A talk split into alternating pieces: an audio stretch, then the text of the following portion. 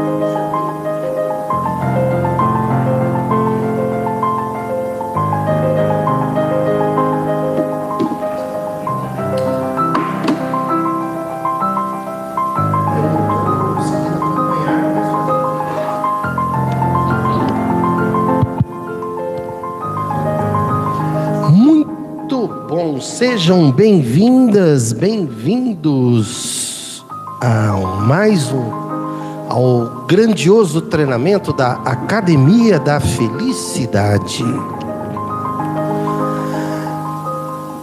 Apaguem-se as luzes e comecemos o espetáculo.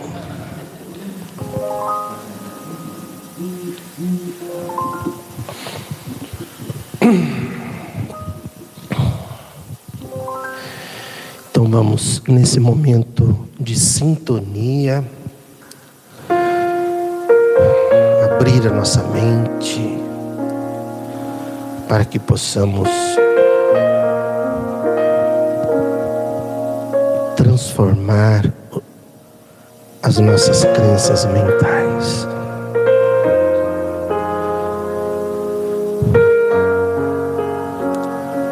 Deus infinitamente justo e bom, fonte do fluxo venturoso do amor absoluto, Jesus, Jesus revolucionário, nosso guia e modelo para a felicidade pessoal e social, Kardec, nosso mestre da transformação espiritual, bons espíritos que nos influenciam para fazermos as melhores escolhas. Ministros do Onipotente junto a cada um de nós, mentores espirituais do Geol, que há 40 41 anos daqui a pouco nos acompanham nesse projeto de transformação pessoal e social. Aqui estamos iniciando o nosso treinamento da Academia da Felicidade. O propósito da academia é provocar dentro de nós as reações necessárias, as reflexões urgentes para que a transformação aconteça. Queremos, Senhor, eliminar o egoísmo, orgulho e expandir o amar ao próximo como a si mesmo. Que seja um encontro útil, proveitoso e transformador para cada um de nós e que estejamos de mente aberta para receber as influências necessárias para a nossa transformação. Que façamos a nossa parte, como nos pede Kardec, como espíritas progressistas, para acelerar esse momento de transformação do planeta. Que a consciência de classe, a justiça social e o bem comum se expandam cada vez mais. E que o número de espíritas progressistas e de pessoas progressistas cresça de forma acelerada para que o mundo de regeneração se aproxime de nós. Que a nossa mente esteja aberta para o aprender, crescer e mudar. E que cada um faça a sua parte. Gratidão.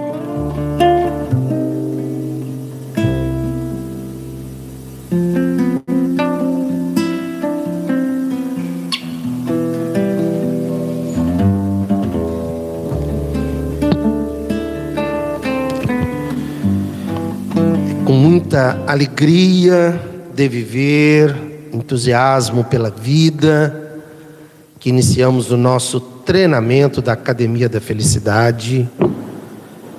Hoje tem, tendo o Felício ali no topo da mesa. Nosso, como é que chama isso? É um um totem. Não, um, é, então, Felício, a gente sabe o seu nome, mas você representa essa alegria. Mascote. Nosso mascote, exatamente. É essa alegria, olha, essa alegria de viver que transforma a sua vida. De pular e ficar, olha lá, num pé só. Exatamente, a Norma Vilar, que fez essa obra de arte, artista plástica aqui de Rio Preto, ela, ela pegou a ideia, e essa é a ideia, olha aí, maravilha. Muito bem, gratidão pela presença física, Evandro Oliva, nosso artista, multicantor, que de vez em quando aparece em Rio Preto para dar um, um apoiozinho junto a nós. Jorge, seu empresário, nosso amigo, que também está em Rio Preto nessa semana. Querida Paula, operada. Não morreu na cirurgia, está aí, viva, para viver os próximos 30, 40 anos com alegria e sem nenhuma dor. Cidinha, essa garotona aí, né, que sempre está nas quebradas dos encontros dos progressistas, esquerdistas, socialistas. Que bom te ver. E Flávia, fale o seu nome, o que você faz, quem te convidou. A gente se conhece? Não. Olha, lá, no microfone, que, que para a gente poder Eu vim ontem. Ah, é verdade. Verdade. Seu nome, o que você faz, quem te convidou, conta um pouquinho de você para Então, nós. como eu falei ontem, né? Eu moro aqui perto, essa vizinha, e eu sempre passeio por aqui. Eu falava, um dia eu vou vir. E nesse dia, acho que faz uns 41 anos a minha idade. Sim. É, mas às vezes a gente vai deixando para depois, para depois, né? A gente vai tomando outros caminhos, vai mudando. E eu, aí eu passei aqui na segunda-feira, eu falei, hum, acho que é hoje que eu vou vir. Aí não consegui vir. Mas na terça-feira eu falei, hoje eu venho. E deu certo, gostei. Ah, você veio na quarta-feira. Na quarta, desculpa, eu estou um pouco desorientada. Legal. Ótimo. Que bom, viu? Seja bem-vindo, então, no dia de hoje. Obrigada. Tá? Muito bem. O propósito da academia é provocar dentro de cada um de nós a possibilidade real que nós temos de ser feliz, né? Afinal de contas, é- esse é o sentido da vida, que é a felicidade.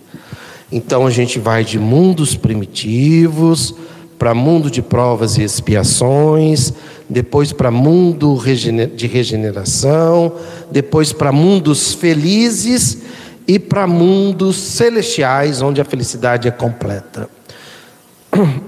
Doutora Márcia, pega aí para nós na, na introdução do Evangelho, no item 1, logo no comecinho, está aí na sua frente o Evangelho. É. O que Kardec nos informa sobre a questão da felicidade. Lá no finalzinho. Lê para nós. A última frase. É finalmente e acima de tudo o roteiro infalível para a felicidade vindoura. Então, É, mas a gente já vai para o capítulo 16, já já. É, isso é sempre bom lembrar, porque no movimento espírita, né, Evandro? Tem assim aquela coisa do sofrimento. Né? Estou aqui para pagar, estou aqui para sofrer, não pode rir, não pode brincar. O silêncio é uma prece, né? até capaz, né? É, não pode beijar, não pode transar, não pode falar de sexo, não pode falar de política. Muitos deles não podem nem cantar, muito bem colocado. E aí aquela tristeza, né? Que isso não é espiritismo. E isso é um movimento religioso que, que foi colocado, né? que, que, que foi colocado como sendo espiritismo, mas isso não é espiritismo. Olha aí a frase que a gente acabou de ler no item 1, onde Kardec coloca: o objetivo desta obra é, finalmente, acima de tudo, roteiro infalível para a felicidade. Então, quando você tem contato com o Espiritismo, o teu propósito deve ser ser feliz. Porque conforme os mundos fo- forem progredindo, vai progredindo a felicidade dos seus habitantes. Na verdade, é a felicidade dos seus habitantes que faz os mundos progredirem. E nós estamos num momento assim, e- esse momento de transição que nós estamos passando, ele é importantíssimo, né? Porque ainda bem que a gente está aqui, né? A gente sabe aqui dos, dos nossos amigos espirituais que estão aqui do lado, porque nós estamos participando. É a oportunidade que a gente tem de contribuir para esse, para esse momento, né? que nós estamos vivendo. Quer dizer, o que é que você está fazendo para, segundo Kardec, no livro Obras Póstumas, Liberdade, Igualdade, Fraternidade, ele diz lá: cabe a você, espírita progressista, acelerar essa transformação. Através de duas coisas ele propõe: através do estudo e através dos meios mais eficazes para difundir tudo isso, que é que a gente está usando aqui, é o que a gente tem disponível. Mas não é só isso, a gente faz muito mais. Né? A gente provoca muito mais situações nesse sentido. Muito Muito bem, Cidinha, o que é felicidade para você? Diga para nós. Que é felicidade? Felicidade é é você estar bem, procurar estar bem, sempre é, na sua vida, entendeu? Na, na sua vivência, você está sempre é, procurando ver o lado bom, buscar o lado bom, transformar, né? Tentar transformar o que é possível, né? Então, assim, e felicidade mesmo é quando tá todo mundo com saúde, todo mundo bem. Eu fico super feliz já, porque assim, todas as outras coisas a gente corre atrás, luta, tal, né? E, e, e na medida assim que tem um bem social, que todo mundo vai que, que, que você percebe que as coisas melhoram para todos, a felicidade só aumenta, né? Porque quando você fica só na sua bolha também, é difícil falar em felicidade. Você tem uma felicidade relativa, mas na medida que todo mundo, que você percebe que todo mundo conquista, que, né, na medida que tem menos fome, menos isso, menos sofrimento, a felicidade só aumenta. Então a felicidade passa por aí, sabe?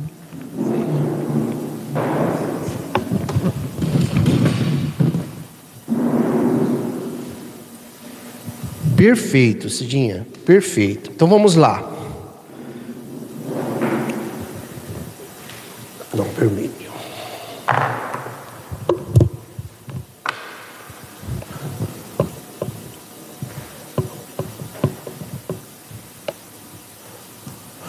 Academia da Felicidade.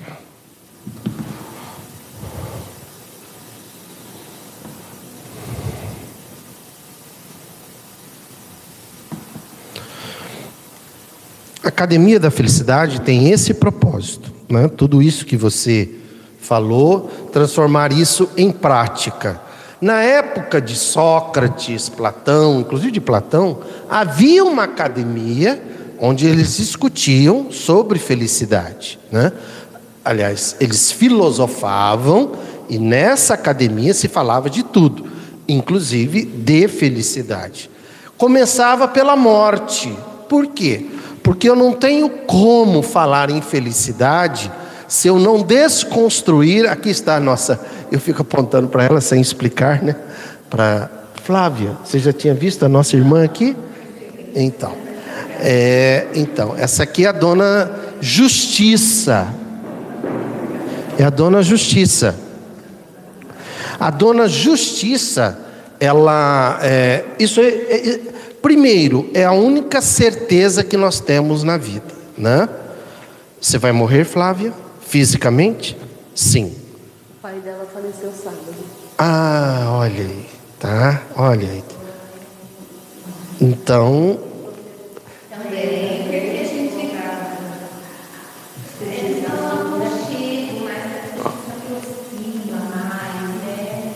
Isso.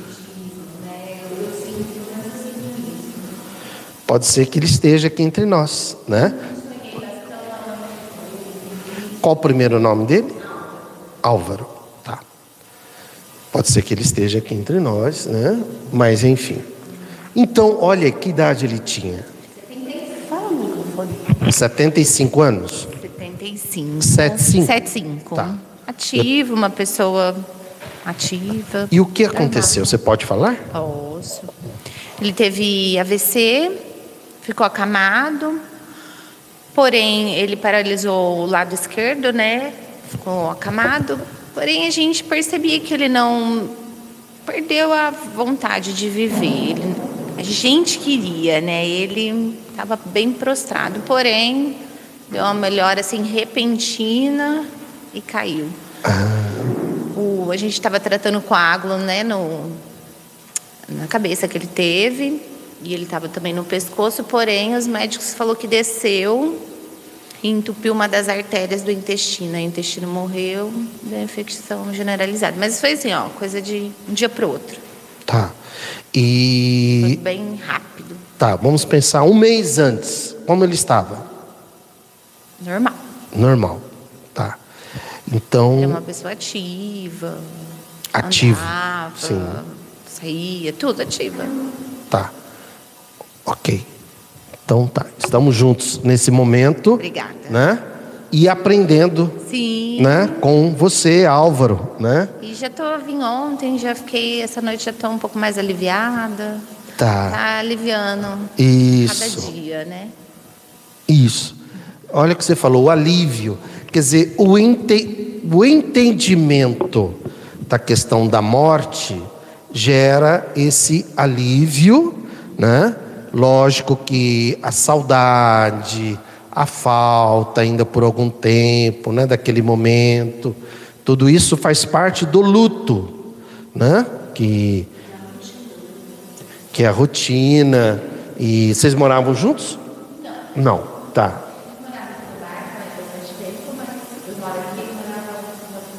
Tá.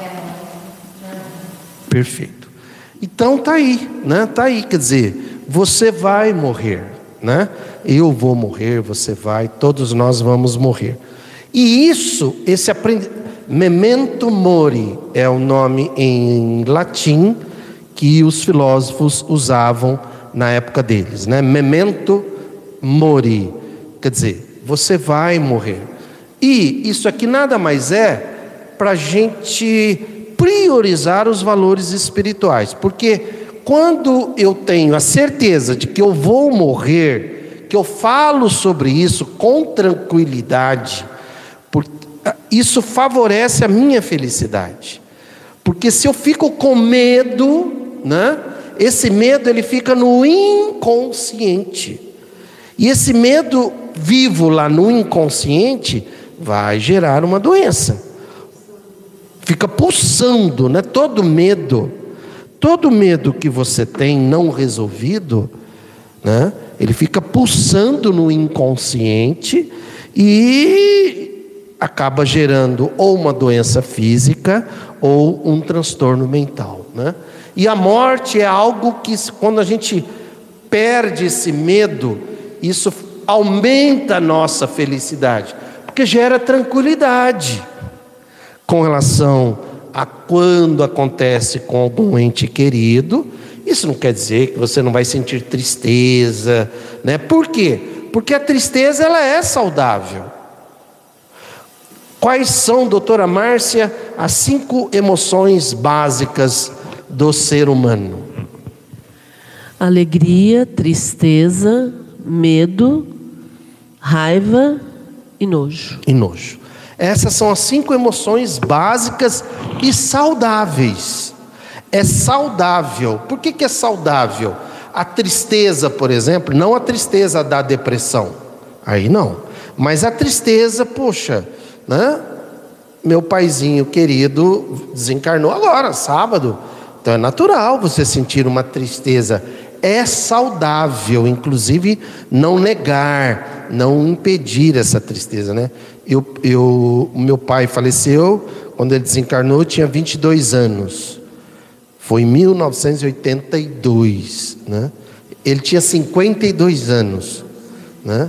E, e foi, sabe aquele, aquele baque na, na família, né? Ele era o provedor, eu estava ainda no quarto ano da faculdade aqui, fazendo medicina, era uma faculdade paga, então, de repente, né? Mas, enfim, vamos seguindo.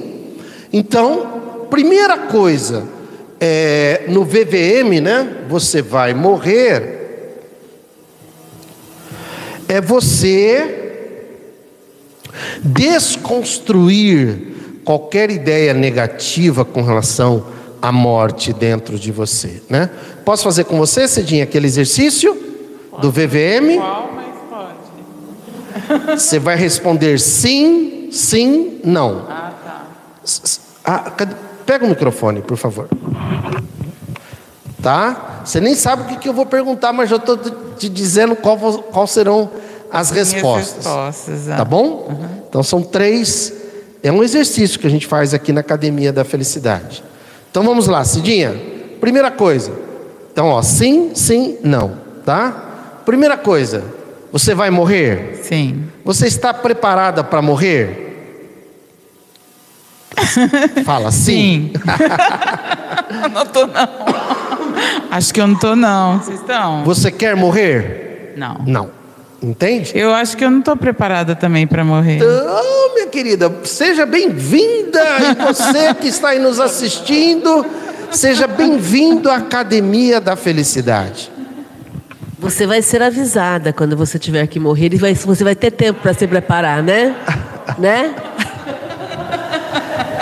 Essa preparação. Não, a gente tem consciência disso, né? Isso. Isso. Essa não preparação, ela deve ser contínua, todo dia. Por quê? Porque você não será avisado. Entende? Você não, não vai receber nenhum WhatsApp dizendo, olha. É, estamos de olho, tal, não sei o quê, né? E o, o fato de você se preparar para morrer não quer dizer que você quer morrer. Por isso que é sim, sim, não. Você vai morrer, você que está aí nos assistindo, né? Deixa eu ver quem é que está aqui. Você, Beatriz, responde para nós, ó. Você vai morrer, Beatriz? Responde, sim. Você quer, você está preparada para morrer, Beatriz? Sim. Você quer morrer? Não. Né? Isso é um- um- um- um um- um- uma educação psicológica diante da morte, tá? Então você, porque tem gente que você não pode nem falar de morte. Tem gente, né, dá aquelas três batidas. Então são pessoas que para essa área elas são, elas estão infantilizadas, né? Emocionalmente, elas estão infantilizadas. Os nossos filhos, não é porque são nossos filhos, mas desde cedo eles iam com a gente em velórios, desde pequeno, a gente levava, explicava. Então, isso é uma coisa resolvida desde cedo junto a eles. É, o que, que eu estou querendo dizer? Que é um processo de educação psicológica. E a Academia da Felicidade ela existe para isso. Para. Por quê? Porque a qualquer momento vai acontecer com você, a gente nunca sabe. Por que, que a gente não sabe? Porque a gente não tem preparação. Olha, nós somos alunos entre 0 a 10, nossa nota é 3 a 4. Entende? Olha como que a gente é ruim ainda. Entre 0 a 10, nossa nota é 3 a 4. Por quê? Porque na evolução dos planetas, do meio é regeneração. Seria nota 5. Né? Depois vem felizes e celestiais. Aqui para baixo, provas e expiações e primitivos. Nós estamos em provas e expiações. Começando as primeiras sementes para a regeneração. Então nós estamos ali entre 3 e 4. Oi, perdão. Em 3 e 4. Esse perdão foi bom, né? Parece que eu encostei numa pessoa. encostei com alguém aqui. É, a gente alucina também, né? É, entende isso? Sabe por quê, Paula, que, que nós estamos ali entre nota 3 a 4? Porque o índice de egoísmo e orgulho em nós ainda é muito alto. Ainda é muito alto. Então, quando você falou que felicidade também não é só pensar em mim, mas pensar numa justiça social, num bem comum, ali você está diminuindo o seu egoísmo.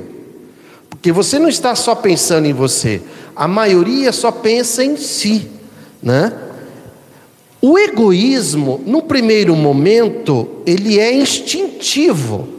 Haja visto o seguinte: por exemplo, se, se surgir aqui um, um, um, um fogo de uma hora para outra aqui, todo mundo vai sair correndo pensando em si. Então, o instinto de sobrevivência, num primeiro momento, ele é pensando em você. É, eu estou falando, não estou falando uma coisinha pequenininha. Imagina que de uma hora para outra, né? Um, uma coisa assim trágica. Todo mundo vai sair correndo aqui, né? Salve-se quem puder. Lógico, se é uma coisa né, pequena, a gente vai se juntando tal. Por que, que eu estou falando isso? Porque o instinto de sobrevivência que está aqui no cérebro reptiliano, num primeiro momento, ele é egoísta. Mas ele é egoísta não no sentido de desprezar o outro, no sentido de proteger a si mesmo em primeiro lugar, mas não de abandonar o outro. O egoísta ele abandona o outro, ele não quer saber do outro. Ele está igual um dia desse eu ouvi uma pessoa dizendo: "Ah, doutor, eu nem assisto mais televisão, porque lógico, né? É, é, é aquele bolsonarista que agora que a coisa, né, a coisa não ficou tão boa, então ele fala que não quer ver, né? Mas ele disse assim: porque é tanta coisa ruim na TV que eu prefiro ficar no meu mundo, ali e tal, cuidando da minha vida. Ok, ele não é espírita, né? Ok, mas é, um, mas é uma postura individualista, tipo assim: dane-se o mundo. O que importa é que eu chego em casa, ali no meu mundinho, fico ali e tal, não sei o quê, e com os meus filhos, e a gente fica ali, quer dizer, não quero saber de nada que está acontecendo lá fora. Não, cara, a gente quer saber, por quê? Porque a gente quer saber o que é que a gente pode fazer, e mais do que isso, o que é que devemos fazer para contribuir para esse mundo melhor, igual você citou. E nesse momento você diminui o egoísmo. Entende? E ao diminuir. E, e, e, e, o que diminui o egoísmo é o amar ao próximo.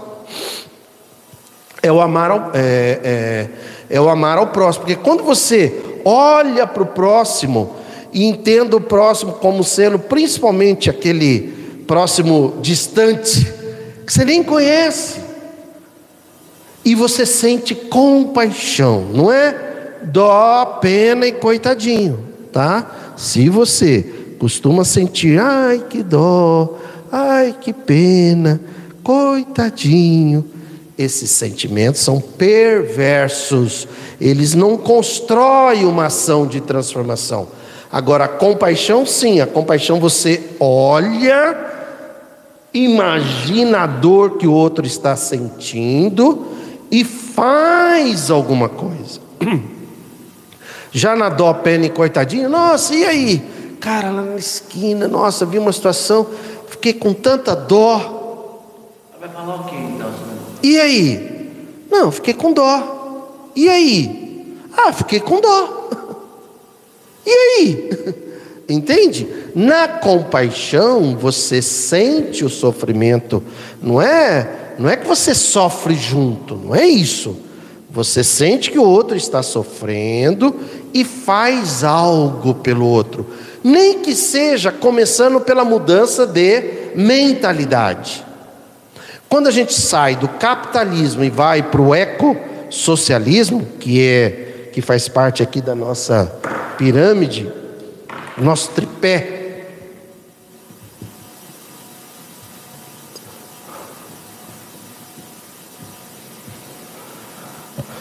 você isso te incomoda, então você sai da zona de conforto, porque o capitalismo ele te convida a, a ficar numa postura individualista, competindo com todo mundo. Né? Competindo com todo mundo. Time is money.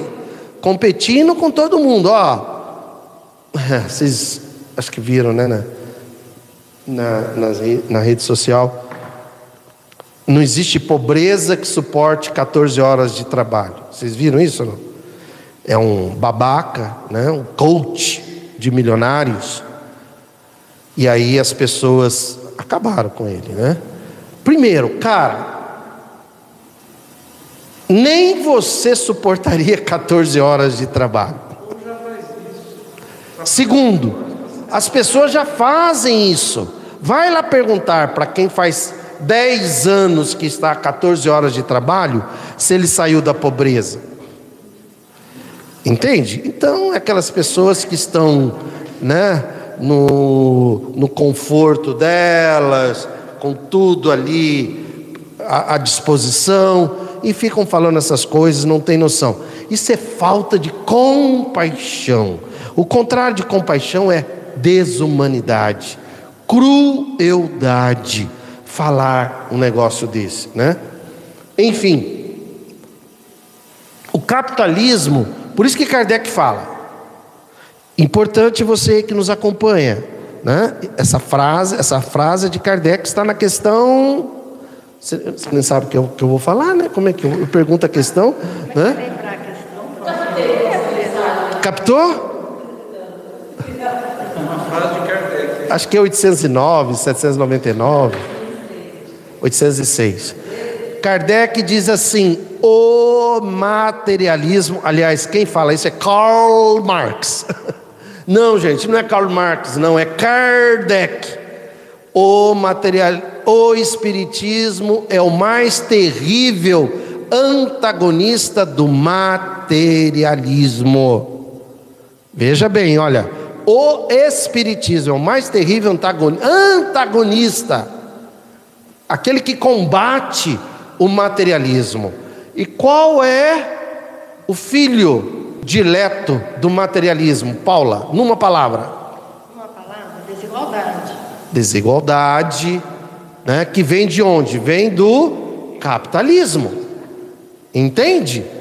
Uma palavra, mas tem Capitalismo, desigualdade, que aí vem desigualdade, injustiça e uma série de coisas. Então veja, quando você. E tem mais. Quando você passa a pensar no bem comum, você entra cada vez mais em sintonia com o fluxo venturoso do amor absoluto, que é Deus. Entende isso? Então, quanto mais a sua mentalidade entra em sinto, a sua consciência, a sua consciência entra em sintonia com o universo, no bem comum, na justiça social, para combater a desigualdade, mais você entra em sintonia com o fluxo venturoso do amor absoluto, mais é, você vai sentir mais felicidade, você vai ter mais saúde, a tua vida vai facilitando cada vez mais, porque pensa bem, é um fluxo, é um fluxo. Nesse, nesse exato momento, nós estamos aqui no fluxo venturoso do amor absoluto. É como se fosse um, uma sintonia com uma onda de rádio, né? não é, mas só para a gente entender. Porque nós temos vibração, frequência e sintonia. Quanto mais a sua vibração espiritual, através da sua consciência, é, se volta para o bem comum, muda a sua frequência e muda a sua sintonia. Quer dizer, mais você vai sintonizando, entrando em sintonia com o fluxo venturoso do amor absoluto. Por isso que os Espíritos falam para a gente depurar a consciência. Na conclusão do livro dos Espíritos, item 2, Kardec diz: o Espiritismo é o mais terrível antagonista do materialismo. Então, por isso que a gente vê muitos espíritas. Ué, mas ele não é espírita? Ué, Evandro, a pessoa, quando é espírita, ela pode ser materialista? Não, né? Porque se ele é espírita, ele já é assim, um ser voltado para os valores espirituais. Na verdade, poder pode mas não é isso a intenção do Espiritismo. Né? Poder pode pelo nosso grau de evolução de cada um. Uhum. Mas é como você disse, são coisas contrárias. E aí o que, que acontece? Quer dizer, é, ele, se a pessoa não tem uma sintonia com os valores espirituais, ela pode ser um espírita mas apegado às coisas materiais. Então, filosoficamente, ele não é materialista, mas no comportamento ele pode, ele às vezes é materialista, mesmo se dizendo espírita. Como se Fala, diz- doutora Márcia, que está se aproximando Não, para, do seu para. sexagenário. É, é, na verdade, assim, é, no jargão, para a gente brincar um pouco com isso, é o espírita não praticante. Ah, o espírita não praticante. Só para brincar. Boa essa. Então veja, cabe a você, cabe a mim, cabe a cada um de nós es- espiritualizar a nossa consciência. Isso os espíritos chamam de depurar a consciência. Isso deve ser uma decisão urgente. Por quê? Porque você vai morrer. E não vai dar tempo de quando você pensar assim, nossa, acho que eu vou morrer. Bom, então agora deixa eu me espiritualizar, egoísmo zero, orgulho zero, compaixão total, amor a todos, revolução pelo bem comum. Não, não é assim, né? É um processo de dia a dia, dia a dia, quer dizer, cada dia é uma oportunidade que a gente tem para essa transformação. O dia a gente nasce de manhã, vive durante todo o dia e morre, entre aspas, à noite, quando a gente vai dormir. Né? É, um, é, um, é uma, uma metáfora da vida. Né?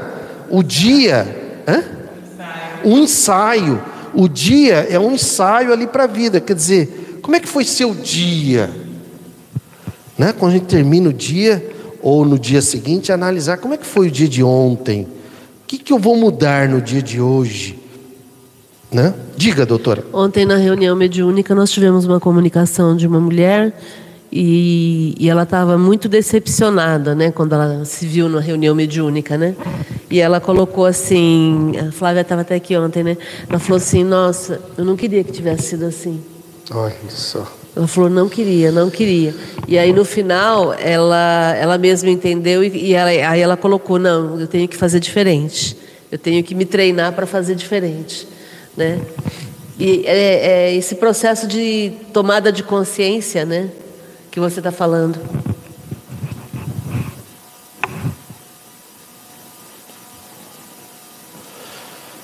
Márcia, o que ela quis dizer com isso? Eu não queria. Como é que ela disse? Que não, eu não queria. Eu não queria que tivesse sido assim. Tá. É, ela não entrou em detalhes. Eu não sei se tem a ver com a, a origem da. A, a- a- o tipo, a natureza da morte dela ou com relação à vida. Ela não entrou em detalhes, né? Mas foi socorrida. E, mas eu acho que é um misto disso tudo. É quando você, você colocou uma coisa interessante. Que eu acho que para quem é mais novo, não sei qual é a impressão de vocês, né? Eu- ele estava brincando que eu vou fazer 60 anos, né? É, eu acho que quando a gente vai amadurecendo, a gente começa a pensar nisso com mais é, ser- é, seriedade, leva mais a sério. Não, não, seriedade, acho que a palavra é essa mesma. E também serve serenidade. É, mas é Com serenidade e seriedade. É porque a serenidade nem todo mundo tem, né? É que a serenidade nem todo mundo tem, né?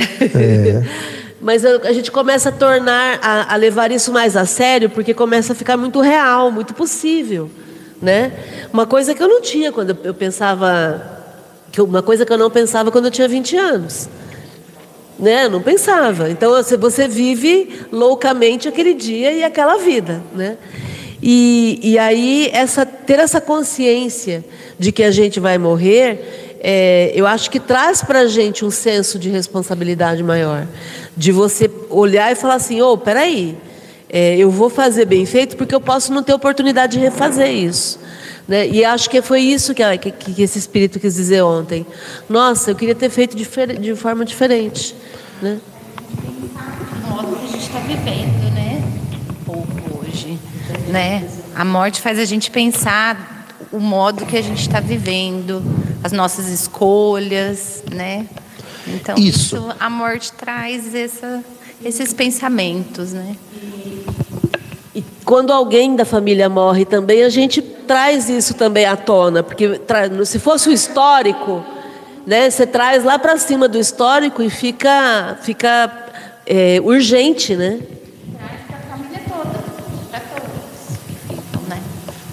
E essa consciência, eu acho que traz para a gente pensar nisso todos os dias, né?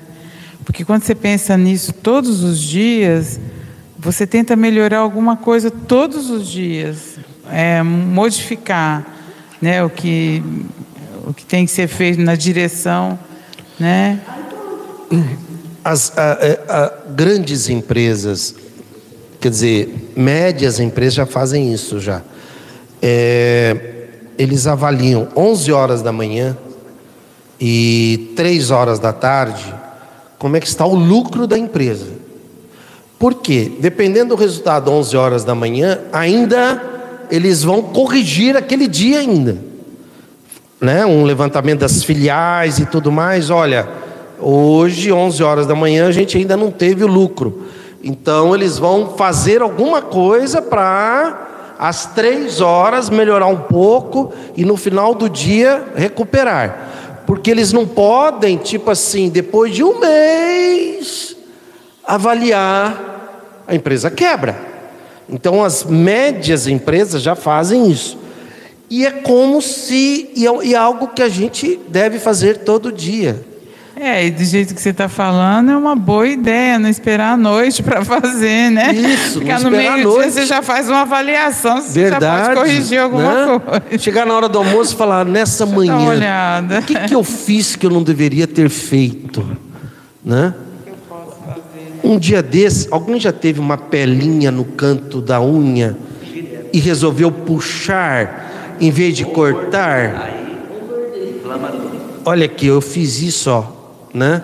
Sangrou. Então eu olhei para mim e falei: estupidez, né, cara? Isso, isso é uma estupidez, porque você já fez isso outras vezes. E erro velho é triste, hein? Né? Quando é um erro novo, ainda vai, né? Mas erro velho, você já fez isso e fez de novo. Isso foi na parte da manhã, quer dizer, ao meio-dia, eu poderia ter feito essa análise, né? Mas enfim, eu estou falando da coisa física, que é o menos importante. Muito mais importante é no aspecto moral. Puxa, hoje de manhã, o jeito que eu falei com o porteiro, que que é isso, cara? Que coisa horrível. Não, não, é, se, se ele fosse meu filho, eu não gostaria do jeito que foi falado, né? Ou o jeito que eu lidei com a esposa, a forma como eu falei, com o filho, com a filha, com o pai, com a mãe. Porque tem um detalhe, né? principalmente no relacionamento conjugal, está aqui a minha é, primeira, a primeira dama de casa. Né? Primeiro é ela, depois vem o estrela, depois o estrela, o estrela, depois. Não, mentira, né, Marcos? Primeiro é o estrela. O estrela é o gato. Você tem um gato na sua casa? Quem manda na sua casa é o gato. Maravilha. Então, quer dizer, às vezes a gente acha assim, ah, em casa, né? Ah, em casa pode ser de qualquer jeito. Não, cara, não pode. Porque você, você é a sua pior parte. Entende isso? Você é a sua pior parte, você não é a sua melhor parte. Quer ver um exemplo? Uma corrente, elos de aço e nós vamos usar para transportar um caminhão. Aí alguém olha, nossa, olha essa corrente, é forte. Aí alguém fala, peraí que tem um elo aqui, olha, que não é de aço. Colocaram aqui um, um, um, um arame aqui, né? Aonde essa corrente vai quebrar? No elo mais fraco. Entende isso? Então todos nós temos não é o ponto fraco que se fala, né? Mas a vulnerabilidade. Geralmente tem a ver com egoísmo e com o orgulho. E às vezes nesse relacionamento no dia a dia, né, a, a, a gente aprende muita coisa com o outro, é, com, as, com alguém na rua, no trânsito. Por quê? Porque tudo isso é para a gente progredir. Então, quando a gente quando eu te perguntei sobre felicidade, é, Cidinha, dentro da psicofelicidade, felicidade é uma sensação gerada pelo sentimento ou pela emoção chamada amor. Isso é felicidade. Ou seja, quanto mais você amar, mais felicidade você irá sentir. Você falou saúde, né? Lógico, né? que a gente quer ter saúde. Principalmente quando a gente não, não tem, né, por algum motivo, uma dor, ou um mal-estar, um desconforto, aquilo incomoda e a gente quer ter saúde. Sim. Mas saúde nem sempre gera felicidade. Que o diga um consultório de psiquiatria e psicologia. Agora, felicidade sempre gera saúde. Por que, que felicidade sempre gera saúde? É porque quando você ama, você produz ocitocina. E a felicidade, e, e, e, o amor vai gerar a felicidade que produz serotonina. Então, quando você produz ocitocina, você corrige muita coisa negativa no seu corpo. A ocitocina tem ação em mais de 300 atividades no corpo. E a serotonina corrige a parte mental, emocional. Haja vista que os antidepressivos ficam trabalhando ali na regulação da serotonina. Entende? Então, quando você ama, o amor é a emoção que gera a sensação chamada felicidade. E também a felicidade tem que ser algo disponível para todas as pessoas. Né? Óbvio, a gente aprende isso no livro dos Espíritos, questão 920, 922, que quando Kardec está discutindo sobre felicidade relativa e tudo mais, os Espíritos falam para ele: lógico que a gente não temos aqui que, que temos que levar em conta aqueles que não têm nem o necessário porque nesse exato momento nós temos irmãos nossos aqui na avenida, né? espíritos de luz, espíritos destinados à felicidade, princípios inteligentes do universo, que por causa do nosso egoísmo, do nosso orgulho coletivo, eles estão lá, né? abandonados pelo sistema, pelo Estado e pela sociedade. Uma pessoa, quando nesse exato momento está com fome, começa a passar frio e tem medo de dormir na rua e tudo mais, como é que eu vou chegar para ele? Ô oh, meu irmão, vamos sentir felicidade, né? Vamos sentir felicidade. Quer dizer, eu estaria sendo cruel nesse sentido, porque ali há uma necessidade física. É, abaixo do tolerável para um ser humano. Né? Que todos nós, daqui a pouco, estaremos na nossa casa, tem lá alguma coisa, a gente quiser comer, se a gente tiver frio, tem uma cobertazinha e tem tudo mais. Então, felicidade é você ampliar o amor, amplie o seu amor. Ame, amplie o seu olhar. Amplie o seu olhar para a natureza, para os animais, para tudo. Todos os seres humanos. Comece a pensar, peraí, né? comece a pensar lá em outros países. Lógico que aqui no, na, no, no Brasil a gente já tem muita coisa acontecendo por desigualdade, mas em outros países, né? O que é que poderia ser feito para ampliar esse amor e mudar de forma coletiva né, esse o planeta que nós estamos vivendo agora. Porque não, enquanto tiver um habitante da terra passando fome, passando frio, é, passando necessidades básicas, o planeta não estará regenerado. Porque quando a gente vai ali no Evangelho, de mundos regenerados, ou planetas regenerados, os Espíritos falam que todos os habitantes desse planeta tem escrito na testa a palavra. Não se lembra? Amor. Olha que coisa linda que Kardec fala. Todos os habitantes do planeta de um mundo regenerado têm escrito. Acha aí para nós, mundos regenerados, está tá logo no início. É, ele fala isso, entende? Então todos, então como é que nós vamos ter gente? Não importa quem seja, porque se for alguém longe, é um espírito.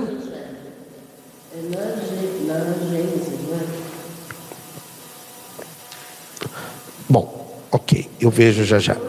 Tá. Uhum. Vê aqui no índice, nos primeiros capítulos, aí, logo nos primeiros capítulos. Isso, página. Isso, isso daqui para a gente mostrar. Porque isso é importantíssimo para você que quer ganhar essa existência. Para você que quer, que pensa assim, quando você morrer, você quer ser feliz. Entende? E se você começa desde agora com essa mentalidade, você vai ganhar essa existência. E esse é o propósito. É de Santo Agostinho. Santo Agostinho? Daqui que eu acho, por favor. Cadê? Não, progressão dos mundos. É...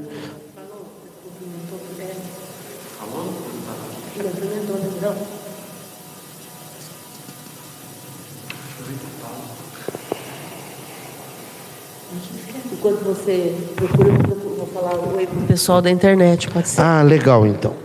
Dá boa noite aqui para Beatriz.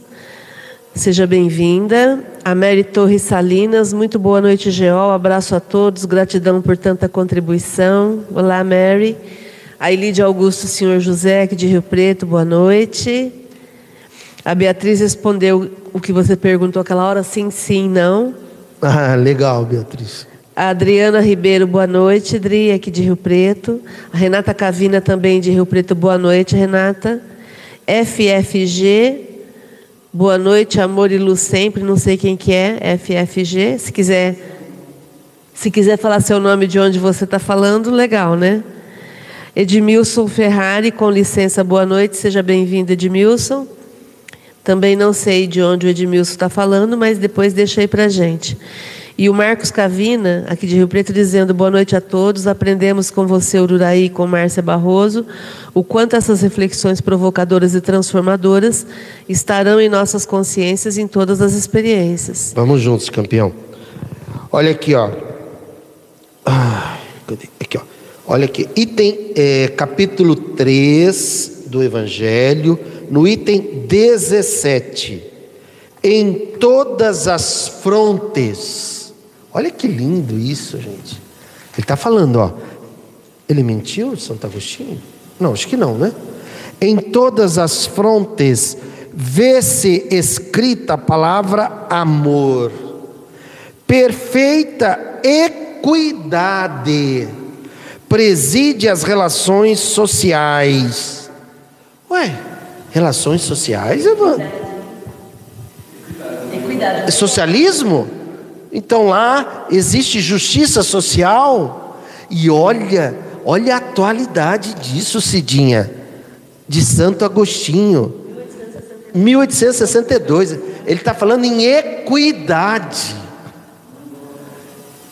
que é um termo mais abrangente, mais específico do que igualdade. Então, de novo, para a gente guardar, é importante capítulo 3, item 17 do Evangelho. Em todas as frontes vê-se escrita a palavra amor. Perfeita equidade preside as relações sociais. Alguém passa fome num planeta em que existe perfeita equidade? Hein, Flávia? Né? Alguém passa fome? Não. Alguém passa frio? Não. Alguém está em situação de rua? Não, perfeita equidade preside as relações sociais. Todos reconhecem Deus e tentam caminhar para Ele, cumprindo-lhe as leis. Não é indo para a igreja. Não é ouvindo o pastor lá, aquele pastor lá, né? Entende? Né? É com, olha aqui, ó, cumprindo-lhe as leis no dia a dia, não é indo para a igreja. Entende? Diga. Publiquei ontem no Facebook do GEOL o conceito de igualdade e equidade. Eu vou mostrar na, na, na tela para o pessoal Hum. Tá, poder acompanhar. sim. Né? O que, que- qual, qual é a diferença? Porque algumas pessoas não entendem. Então mostra lá perto e explique. Leve o microfone. Márcia, aponte. Ainda mais que nós estamos com o nosso diretor aqui, já viu, né? E nós vamos acompanhar daqui, ó. Vamos lá. É isso aqui, ó. Igualdade é quando você tem três pessoas diferentes e aí você oferece para as três a mesma condição, que são os três caixotes do mesmo tamanho. Só que as, pessoas, as três pessoas são diferentes. Então a gente precisa, na equidade, equacionar de acordo com a necessidade da pessoa. Então aí quem é mais baixinho vai ter dois caixotes, quem é mediano vai ter um caixote e tem aquele que não precisa de caixote nenhum. Né? Então aí a gente está agindo com equidade. Hã? É, lei das cotas. Sistema é de verdade. cotas, né? É. Está desenhado aí, né? E no, no, no comunismo, acho que Marx fala sobre o, o- a remuneração, que ela seria proporcional à necessidade de cada um, né, Paulo? Né? É, ele fala sobre isso. É, tipo assim. Tipo assim, a gente faz a mesma coisa, todo mundo aqui, a mesma atividade profissional, certo? Só que nós estamos em situações diferentes. Então vamos supor, né? Todo mundo aqui ganha 10 mil reais, vamos dar um exemplo. Só que tem gente aqui que tem uma condição melhor e outro uma condição melhor. Então não vai ganhar todo mundo 10 mil reais. Um vai ganhar menos e outros vão ganhar mais. Enquanto existir a necessidade. Entende? O salário, ele é proporcional também à necessidade. E aí também entra a questão da ajuda social para quem de fato precisa. Isso, né? sim. Inclusive, é o salário universal, Sim, que inclusive perfeito. é uma proposta do, do Suplicy aqui para o Brasil, mas que agora está sendo é, vista como uma proposta. Foi na Europa que você falou? Isso. Foi sim. lá, né? É um, é um país lá, não lembro agora qual foi. Bom, vamos fazer um exercício para a gente ir para a segunda parte. Márcia, ali você já leu, né? Tal, né? Pararam, pararam. Vamos fazer um exercício da psicofelicidade, tá? É, existe o que a gente chama de identidade psiconeuroemocional. O que é identidade psiconeuroemocional? É tudo, tudo relacionado à parte emocional, neurológica, comportamental, é, que você fala eu sou. Bom, tudo que você fala eu sou é a sua identidade, né? Eu sou professor, é a sua identidade profissional. Eu sou músico, é a sua identidade profissional. Eu sou empresário, é a sua identidade profissional, né? Agora, quando você fala assim, eu sou chato, eu sou alegre, eu sou introvertido, eu, eu sou azarado, eu sou. Enfim, tudo isso aí já é a sua identidade psiconeuroemocional. E existe uma identidade psiconeuroemocional que a gente chama que é a identidade suprema que a partir do momento em que você treina essa identidade junto com você, pratica ela, ela corrige as outras coisas na sua vida. Por quê? Porque a nossa mente, ela é, ela é, ela é assim. Nosso sistema de crenças mentais, não. O sist- Nossa mente, ela é formada assim. Primeira coisa vem a sua identidade dessa que a gente está falando, psiconeuroemocional. Depois, a sua identidade reforça as suas, os seus, as suas crenças mentais e valores. Entende? Depois, suas crenças mentais e valores reforçam a sua capacidade. A sua capacidade reforça o seu comportamento, o seu comportamento reforça a sua ação num determinado contexto. Então, por exemplo, se a pessoa diz assim, se ela tem essa identidade dentro dela, né? Ah, eu sou chata. Bom, então essa é a sua identidade. Qual é a crença mental que vai validar essa, essa identidade? Ah, é, é, é, é muito fácil. É, ah, é porque eu, eu, não, eu não aceito qualquer coisa. Exemplo. Então, é uma crença mental que a pessoa tem. Qual é, o, qual é a capacidade dela? Capacidade dela, por exemplo, inflexibilidade. Né? Ela não aceita qualquer coisa, então ela é rígida. Então, essa é a capacidade. Aí, qual é o comportamento?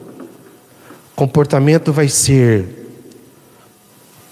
Fulano, é, ah, é, vamos, vamos comer é, esse salgadinho? Aí a pessoa, ah, não, eu não como salgadinho assim. Então vamos comer essa batatinha? Ah, batatinha para mim, só se for daquele outro jeito, eu não como também. É, então vamos experimentar essas azeitonas. Não, azeitona só se não tiver caroço, porque com caroço eu também não como. Então, estão me entendendo? Entende, né? Então, entende como você funciona? Você funciona assim. A sua identidade é sustentada por, pela sua crença mental, que determina a sua capacidade, que determina o seu comportamento num determinado contexto. Contexto é lugar e pessoas, porque também varia. Às vezes a pessoa tem um comportamento num contexto, por exemplo, no trabalho dela, e tem outro comportamento num outro contexto, por exemplo, na casa dela. Entende? Aí é, as pessoas falam assim: puxa, eu preciso mudar esse comportamento. Isso que eu ia perguntar: isso pode ser mudado? Então elas falam assim: eu preciso mudar esse comportamento ocorre que ela não, se ela ficar presa só ao comportamento, ela não vai mudar. Porque o comportamento depende da se lembra? Capacidade. Então ela necessita ter dentro dela o eu consigo. Eu sou capaz. Se capacitar, senão ela não muda o comportamento. Por sua vez, a capacidade é alimentada pelo sistema de crenças mentais e de valores, né? Na verdade, sistema de crenças mentais e valores. Então, se eu não mudar a crença mental dela, ela não vai mudar a capacidade, que não vai mudar o comportamento, seja qual contexto for. A capacidade, a crença mental dela é que ela é chata, né? Isso, por exemplo. Tá. E aí ela é inflexível. Não. não. Isso aí é a identidade psiconeuroemocional. Eu sou chata. Qual que é a crença mental? Ah, eu não, não, não aceito qualquer coisa. Entendeu? E aí vai gerar uma capacidade de rigidez. E essa rigidez vai gerar um comportamento inflexível no contexto em que ela estiver. Entende? Então, às vezes, as pessoas ficam muito atentas a comportamento, preciso mudar esse comportamento, nossa. Aí, por que, que, nós, que, que nós estamos fazendo aqui? Nós estamos mudando a sua identidade psiconeuroemocional. Por quê?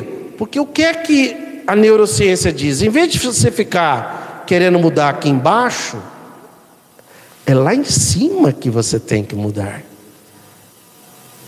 Porque quando você, por exemplo, eu sou espírito, certo? Isso é uma identidade psiconeuroemocional. Não é profissional, né? É emocional. Todos nós aqui temos essa consciência, concorda? Mas vamos sair ali fora, todo mundo tem? Não. Entende? O que para nós parece óbvio, mas se a gente sair fora, né? Aqui na esquina, fulano, você é espírito. Ô, oh, cara, que conversa é essa? Que espírito, que isso, não vem. Né? Entende isso? Então, por isso que quando o, o, a gente aprende Espiritismo, o eu sou o Espírito vem logo depois de Deus. Por quê? Porque mudando essa consciência, mudando essa identidade, aí vai fazer sentido todos os outros, tudo que vem lá na frente. Por quê? Por que, que Kardec não colocou lá na questão 1019, que é a última, o que é Deus, na questão 1010, você é espírito? Por que, que teve essa pedagogia? Porque é uma construção do pensamento. O que, que a pessoa chata muda? O que, que a pessoa chata deve mudar? Você está querendo? Isso. Como, que é o processo, como é o processo da pessoa Isso. chata nesse processo Perfeito. aí? Então ela deve mudar não o comportamento, não a capacidade, lá na identidade. Cidinha, você conhece uma pessoa que é chata? Você conhece? É. Você é chata? Então. Eu você- não acho, mas assim, a gente já Então, fez um mas- exercício aqui que Então, eu assim tenho uma que a gente às vezes é chato, né? Todos nós somos chatos. É, todos nós somos chatos. Em Todos algum nós- momento, em algum momento a gente é chato, né? Isso, todos Mas nós. assim, ficar pensando, eu sou chato, sou não. Isso, não todos nós temos. Todos nós temos um índice de chatice. Agora você, agora todo mundo quer saber. né? Todos nós temos um índice de chatice. Eu tenho, que eu diga a minha esposa, ela sabe, né? Tem filho aí? Não, né? Não, hoje os filhos não estão. Porque os filhos também sabem. Né? É... Ah, é?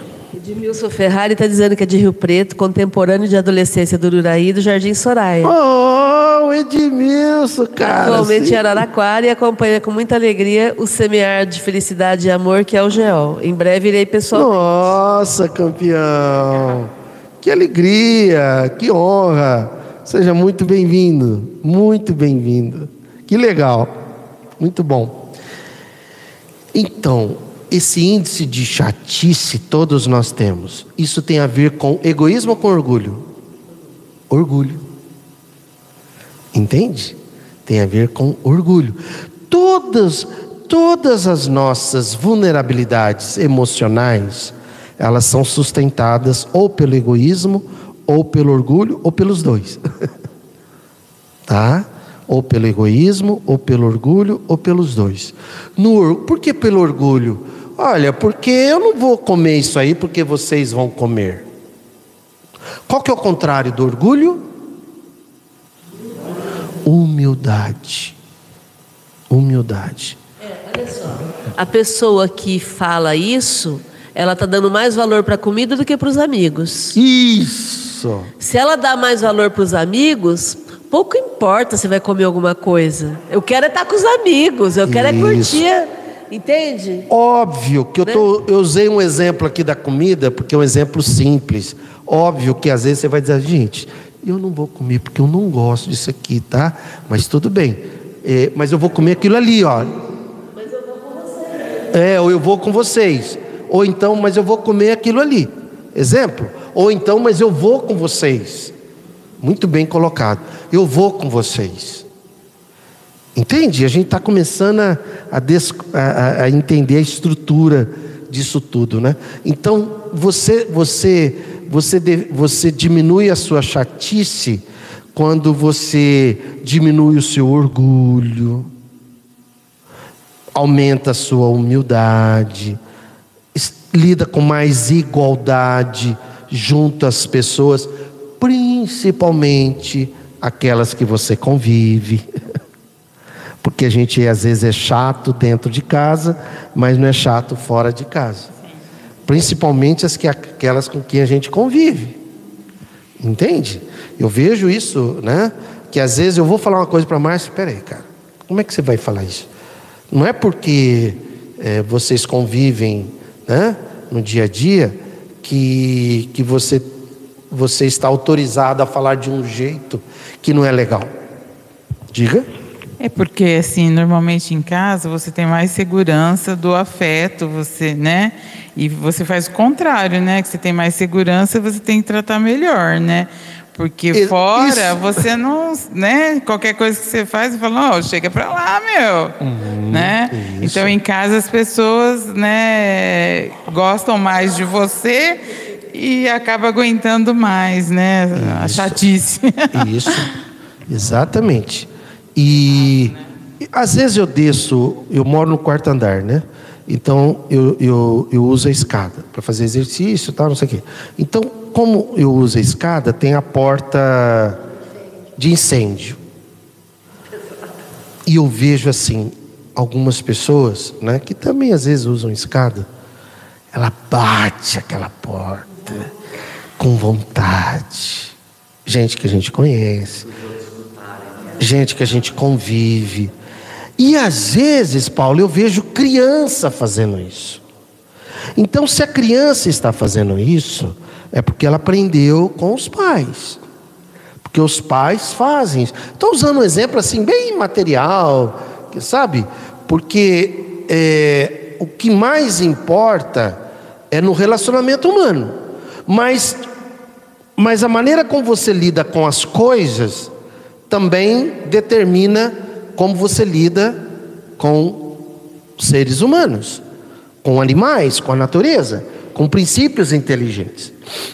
Bom, então, então para você diminuir o índice de chatice, então nós vamos então respondendo. Eu sou chato. Aí tem uma resposta que a gente cobra 5 mil reais para responder nos cursos, mas a gente vai compartilhar por amor, né? Por amor, gratuitamente. É a identidade psiconeuroemocional suprema que vocês já sabem. Eu sou o amor. Pela neurociência, não existe nenhuma identidade psiconeuroemocional acima dessa. Entende? Agora, Jesus trabalhou a identidade psiconeuroemocional da gente. Lembra quando ele falava, vós sois deuses? Ele falava isso para aquele leproso que estava lá na rua.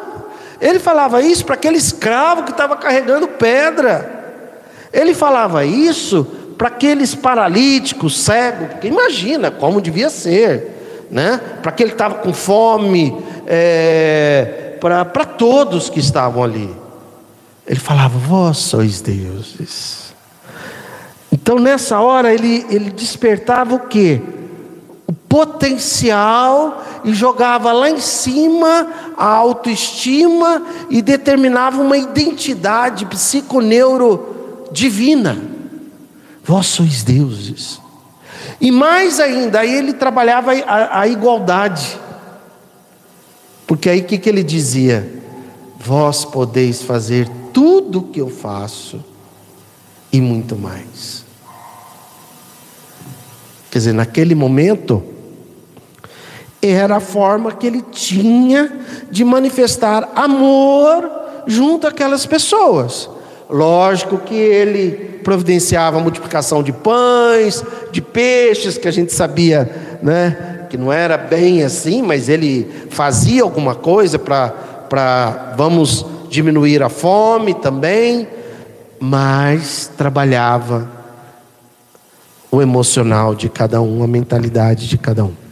Quem é o amor não bate porta. Então, Quem é o amor não é chato. Quem é o amor sabe o que que é prioridade, né? Evandro, teve um dia, a Márcia já sabe dessa história. Teve um dia, aliás, a Márcia conheceu a pessoa. Teve um dia, você sabe de quem que eu estou falando, né?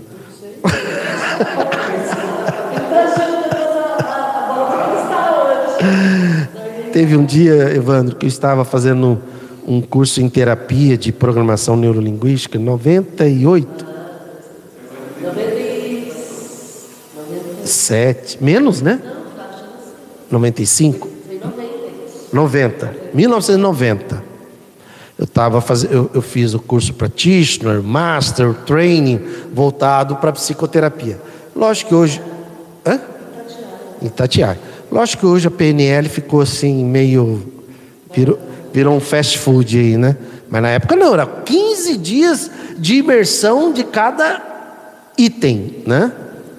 Aí teve uma pessoa, aí nós fomos fazer um trabalho de, a gente chama de eliciar as crenças mentais da pessoa. Então, então a gente tem que fazer um trabalho de só de observar o comportamento da pessoa e descobrir quais seria a identidade dela, as crenças mentais dela, só de observar.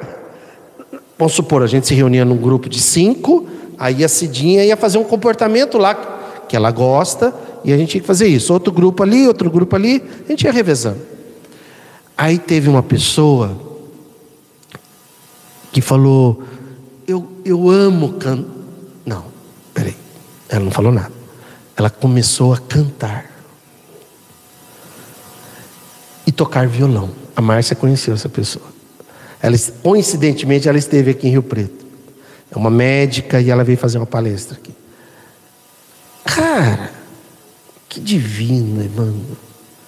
Divino. Todo mundo falou, gente, fulana, como você canta divinamente. O violão, ela cantava e tocava. Isso.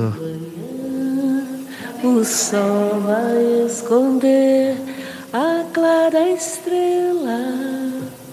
Ela cantou lindamente. Ela cantou tão lindamente que impressionou. Cada um tinha que ter um comportamento, né? Aí nós fomos trabalhar a questão de identidade, comportamento, sistema de crenças mentais, né? Todo mundo teve que passar por isso, tá? É um curso de imersão. Aí na identidade psiconeuroemocional, sabe o que ela disse, Evandro? Eu sou a música. Cara, olha, você sabe, né? Se uma pessoa diz, Evandro, conheci uma pessoa que ela diz, ela diz, ela fala assim, eu sou a música. Você acha que ela canta bem ou não? Né?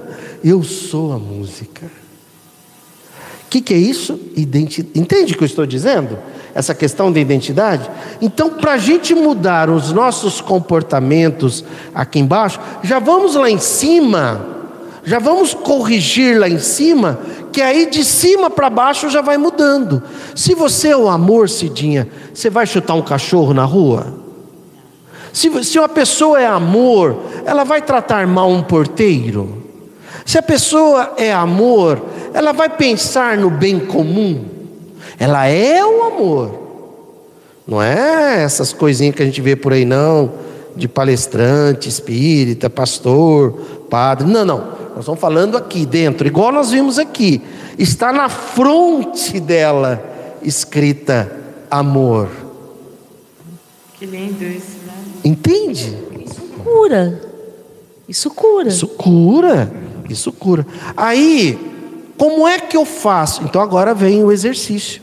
Como é que eu faço para começar a, a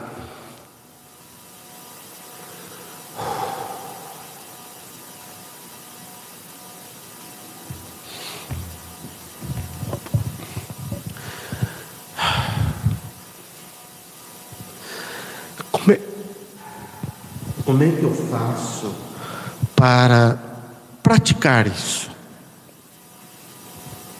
Então, o exercício é: eu sou o amor.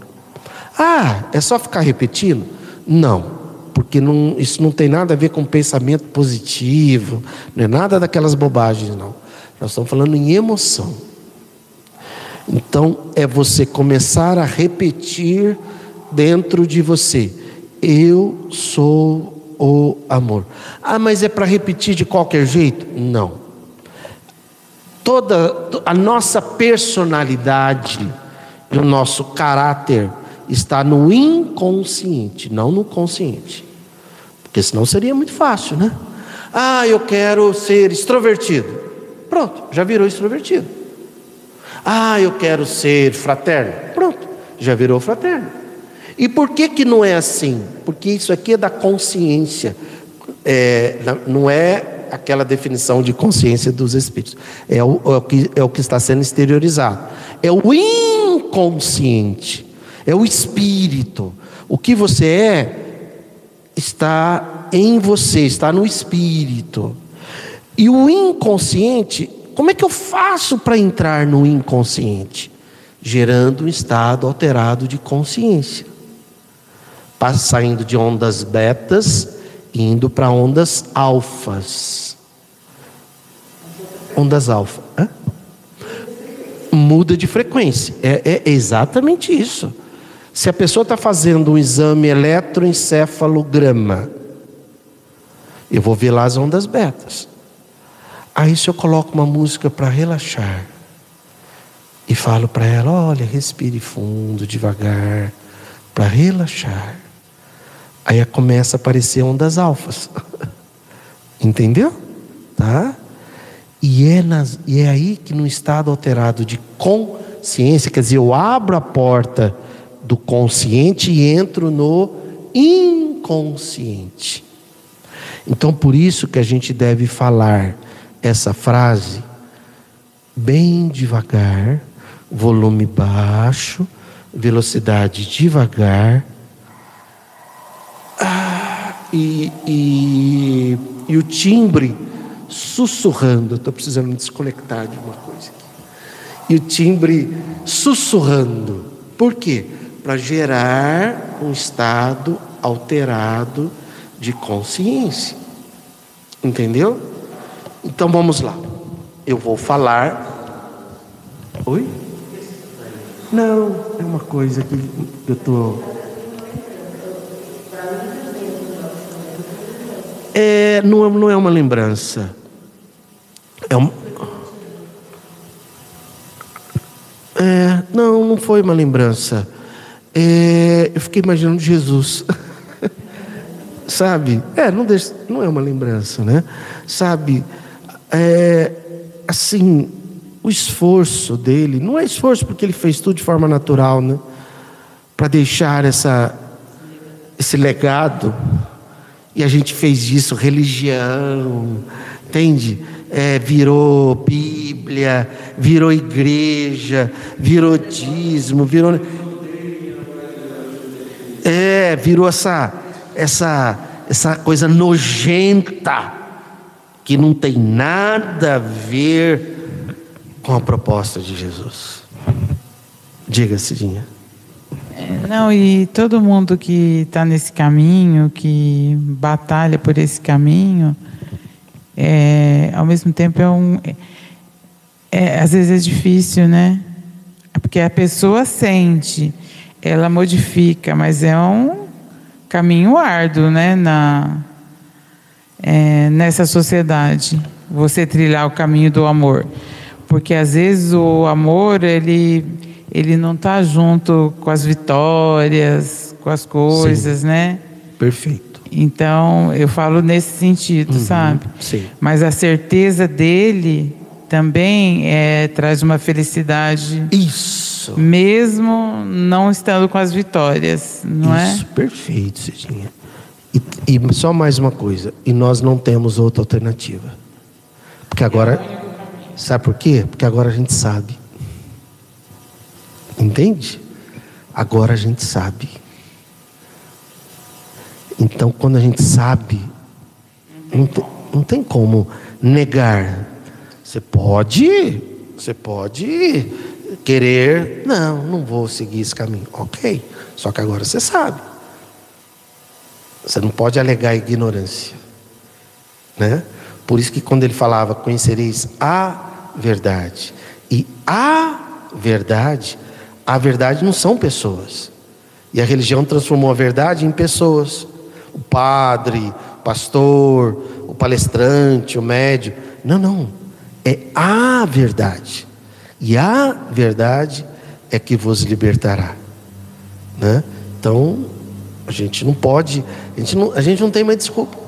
A gente pode, né, tal, não sei o quê, alguma justificativa, só que a gente já sabe. Né? É, é igual o, padre Júlio que você teve, né? E a gente teve, graças ao Evandro, Jorge, essa experiência marcante para sempre. É ele ali, né? É, ele, ele é acima da religião, acima do padre, é um espírito ali fazendo a parte dele. E lutando né, para que um dia, puxa, seria, é, tão, é tão fácil fazer pelo próximo. Mas aí vem o egoísmo e o orgulho de alguns políticos que não permitem. Né? Então vamos lá, ó. Eu sou o amor. A gente vai falar em duas, em duas partes. Primeiro a gente vai falar eu sou, depois o amor. Então eu vou falar e vocês vão repetir. E vocês que estão aí, tá? Repete com a gente também. Combinado? Edmilson? Combinado, campeão? Tá? Então vamos lá. Eu vou falar, depois vocês falam, tá? Eu sou. Fale, puxa o ar. Eu sou. Agora puxa o ar de novo. O amor. Ótimo.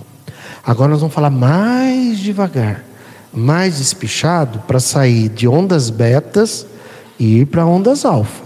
Senão a gente não atinge o inconsciente. Tá? Então puxa o ar.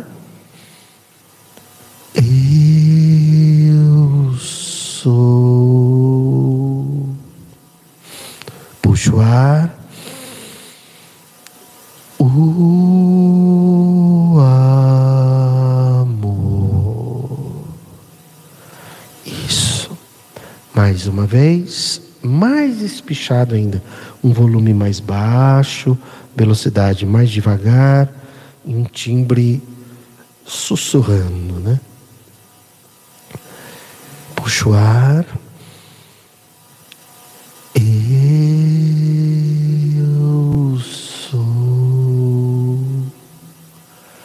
Puxa o ar.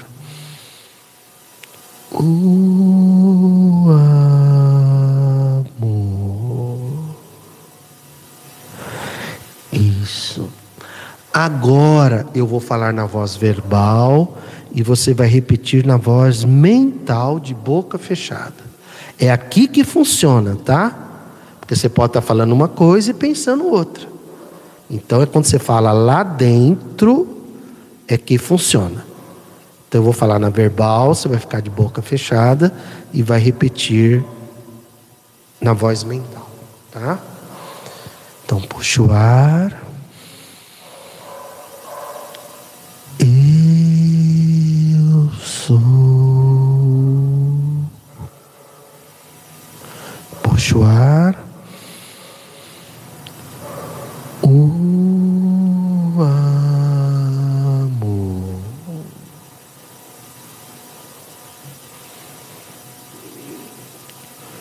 Mais uma vez, puxa o ar. Eu sou.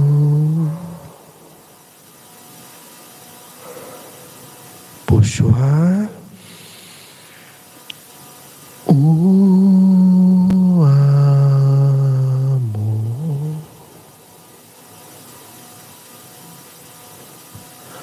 Mais uma vez, puxa o ar. Eu sou. Puxa o ar. O amor.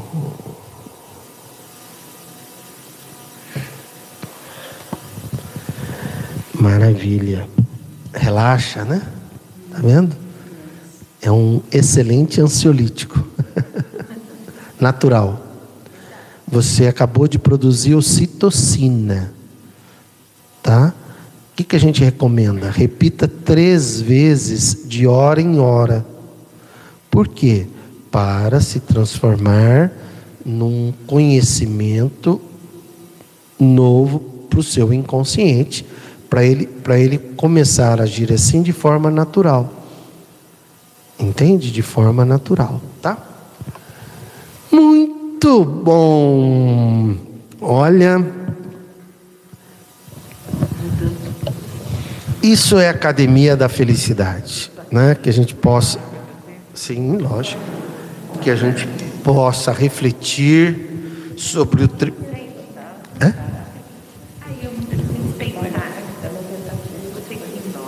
Ah, sim, fica à vontade, Flávia. Fica à vontade.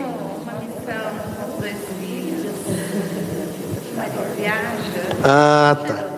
Um tá aqui, o outro lá. Ixi. Fica à vontade, viu? A hora que você quiser. Obrigada, viu? Obrigada mesmo. Felicidade. Até- Até.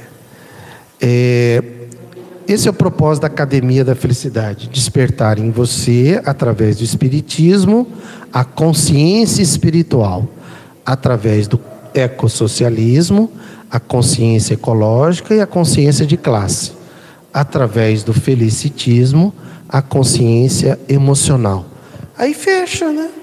Aí você abrange tudo e está pronto para ganhar essa existência no dia a dia, né?